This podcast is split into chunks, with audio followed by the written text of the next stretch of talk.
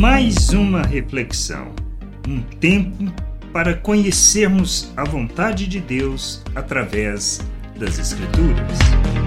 Fazendo filhos do inferno.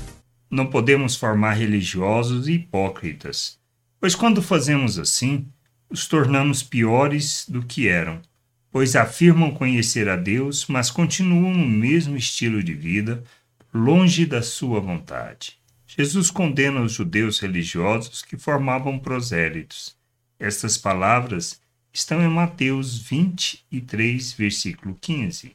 Ai de vocês, escribas e fariseus, hipócritas, porque vocês percorrem o mar e a terra para fazer um prosélito, e uma vez feito, o, o tornam filho do inferno duas vezes mais do que vocês.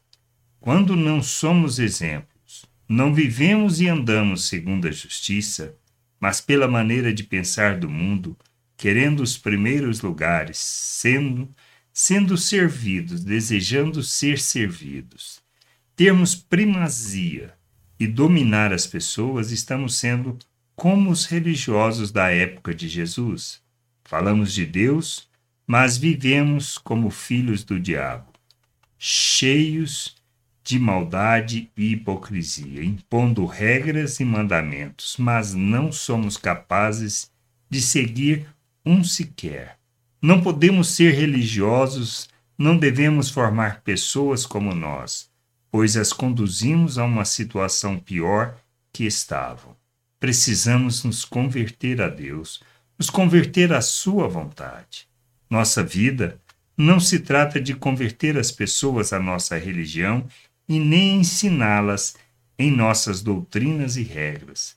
Mas não devemos esquecer, devemos ser exemplo. Devemos dar exemplo de vida que revela o reino. Quando assim fazemos, estamos formando prosélitos, pois se não revelamos o reino e não ensinamos sobre ser filhos de Deus, nós os tornamos hipócritas religiosos, filhos do inferno, piores do que eram, pois na dificuldade abandonarão a prática religiosa que mostramos para elas. Temos que levar as pessoas a Cristo, sendo seus imitadores, andando na verdade, praticando a justiça. Não somos chamados para fazer filhos do inferno, mas sim para sermos filhos, revelarmos que somos filhos, andarmos na verdade, praticarmos a justiça e ensinar as pessoas a viverem da mesma maneira.